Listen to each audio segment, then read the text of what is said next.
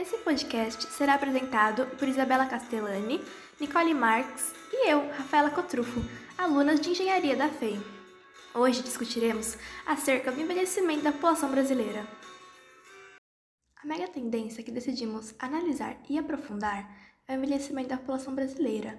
Mas, primeiramente, o que é uma mega tendência? A mega tendência pode ser definida como uma mudança de longo prazo no hábito ou atitude do consumidor, que impacta o mercado em diversos setores.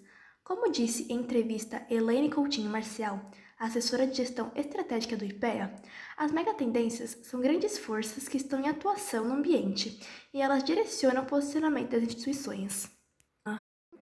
Com base nisso, escolhemos como objeto de estudo o envelhecimento da população brasileira, pois, ao analisarmos o panorama geral brasileiro, percebemos que perguntas do tipo como garantir que o processo de envelhecimento da população se dê com qualidade e o que deve ser feito para que as pessoas cheguem cada vez mais saudáveis aos 60 anos e se mantenham ativas após a aposentadoria são problemas crescentes e necessitam ser analisados para a identificação de possíveis soluções. Segundo dados do IBGE, a população idosa no Brasil já alcança a marca de 22,9 milhões e a estimativa é de que nos próximos 20 anos esse número triplique. Os números mostram que essa nova realidade do perfil populacional não só bate a porta, como a escancara. É preciso estabelecer novas diretrizes para atender as demandas da velhice, avalia Freire Neto. Durante décadas, o Brasil se caracterizou como um país jovem, entre as altas taxas de natalidade e de mortalidade. A queda dessas taxas representam uma maior expectativa de vida, que vem aumentando constantemente desde 1940. Já são 30,8 anos a mais do que se esperava que a população viva, ou seja, o envelhecimento da população brasileira tem aumentado consideravelmente. No Brasil, as taxas de natalidade, acompanhando uma tendência mundial, vêm sofrendo reduções nos últimos anos. Na década de 1950, a taxa de natalidade no Brasil era de aproximadamente 44%. Já em 2015, um valor de 14%, uma queda expressiva em poucas décadas. Os fatores responsáveis pela diminuição dessas taxas de natalidade são a urbanização, a queda de fecundidade, planejamento familiar, a utilização de métodos contraceptivos, melhoria nas condições de educação, inserção da mulher no mercado de trabalho, casamentos tardios, custo de criação dos filhos, entre outros. Tais taxas, embora tenham sofrido uma queda significativa, não são uniformes em todo o país. Enquanto as regiões sul e sudeste possuem as menores taxas de natalidade, a região norte ainda possui um número considerável de nascimentos. Os países subdesenvolvidos geralmente apresentam taxa de mortalidade elevada, visto que a população carece de políticas públicas eficientes que garantam uma boa qualidade de vida, educação e inserção no mercado de trabalho. Já nos países desenvolvidos, essa taxa apresenta-se reduzida, já que nesses países o acesso às políticas públicas, à saúde, ao saneamento básico e à educação são eficazes, possibilitando uma boa qualidade de vida à maioria da população. O Brasil é um país em desenvolvimento. Ao decorrer dos anos, apresentou taxas de mortalidade cada vez menores, mesmo não sendo um país de primeiro mundo. Em 1940, a expectativa de vida ao nascer no Brasil era de 45,5 anos, essa expectativa vem subindo desde então e chegou a 76,3 anos em 2018. Não é porque os índices e estudos apresentam uma maior expectativa de vida para a população brasileira que a qualidade de vida está melhor. Muito pelo contrário, a população idosa enfrenta doenças crônicas, tem altos índices de depressão e a falta de planejamento do futuro acarreta em desafios na terceira idade. A junção disso traz um pensamento preconceituoso no qual o idoso é tido como incapaz e um certo peso para a sociedade. Um estudo organizado pelo Ministério da Saúde em colaboração com a Fundação Oswaldo Cruz, o estudo longitudinal de saúde dos idosos brasileiros, divulgado em outubro de 2018, traçou o perfil da saúde do idoso no Brasil e mostrou que 69,3% das pessoas com 50 anos ou mais sofrem de pelo menos uma doença crônica. Listou também os cinco diagnósticos mais frequentes entre essa parcela da população. Entre elas, hipertensão, dores nas colunas, artrite, depressão, diabetes, entre outros resultados.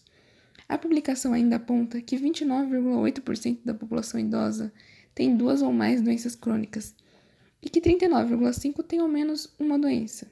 Em contrapartida, 30,7% não apresenta nenhuma doença crônica.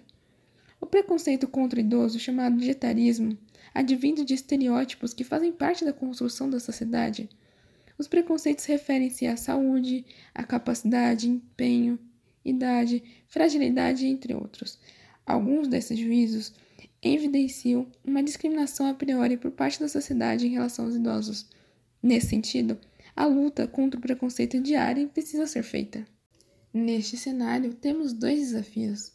O primeiro, tomar medidas a curto prazo para melhorar a qualidade das pessoas que já atingiram a terceira idade e representam hoje 12% da população brasileira. E a outra é trabalhar para que as próximas gerações se conscientizem desde jovens a planejarem e se cuidarem para desfrutar de uma qualidade de vida cada vez melhor, quebrando preconceitos antiquados da sociedade, mostrando que é possível sim chegar à velhice com qualidade, de maneira saudável, leve e produtiva. O futuro é fruto das sementes do agora. Caso nenhuma providência seja tomada para modificar o panorama atual, os reflexos negativos do envelhecimento da população brasileira serão agravados, gerando efeito na economia, no mercado de trabalho e no sistema de saúde. Pensando nisso, quais as medidas efetivamente devem ser adotadas para melhorar a qualidade de vida das pessoas que já atingiram a terceira idade. Algumas medidas podem ser tomadas para resolver o problema, como a elaboração de campanhas publicitárias para a prevenção e tratamento das principais doenças crônicas, melhorar o acesso dos idosos aos profissionais de saúde básica e geriatria, promover cursos de alimentação saudável, atividades esportivas e sociais, como o Centro de Convivência do Idoso, independência por meio da inclusão digital, e melhoria na infraestrutura para os idosos se locomoverem. Conseguimos ultrapassar essas dificuldades com programas de incentivo por parte do governo que oferte benefícios para as empresas priorizarem a qualidade de vida da população. Em questão de alimentação, ensinar o valor e os ganhos de uma alimentação saudável através de cursos. Na área da saúde, 80% dos casos de doenças crônicas são resolvidos com os profissionais de atenção básica.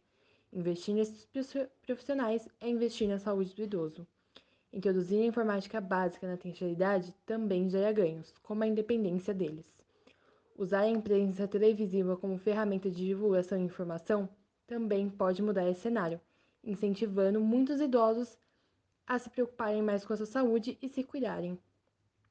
Falando em infraestrutura, nós, como engenheiras, sabemos que é possível desenvolver infraestruturas adequadas para essa parte da população, com tecnologia de ponta para o uso e manutenção não serem um problema. Dentro dessas medidas, temos algumas dificuldades que devem ser superadas, como a influência da indústria farmacêutica e alimentícia no setor econômico dos países, a falta de divulgação de alto alcance, a falta de investimento nas infraestruturas da cidade e o preconceito por parte da sociedade. Defender essa ideia é viável e realista? Sim, pois, como consta no Estatuto do Idoso, Lei número 10.741, de 1 de outubro de 2003, artigo 3, é obrigação da família, da comunidade, da sociedade do poder público assegurar ao idoso, com absoluta prioridade, a efetivação do direito à vida, à saúde, à alimentação, à educação, à cultura, ao esporte, ao lazer, ao trabalho, à cidadania, à liberdade, à dignidade, ao respeito e à convivência familiar e comunitária. Em resumo, o grupo chegou a uma conclusão: que o real problema do Brasil é a falta de educação da população. Mas não é qualquer educação. Estamos falando de uma educação que permita o pleno desenvolvimento das pessoas, no qual o Estado esteja inclinado a garantir a todos a formação e o desempenho profissional. A educação permite também que as pessoas saibam que é uma alimentação saudável, que não devem ser sedentárias e como todos os tipos de arte podem ser interessantes além de ter uma educação financeira e poder planejar o futuro. O envelhecimento é a conquista da sociedade. Está na hora de valorizar isso e dar a devida atenção e importância. Afinal, todos nós seremos a terceira idade do amanhã. E com isso, chegamos ao fim do nosso podcast. Obrigada por nos acompanhar.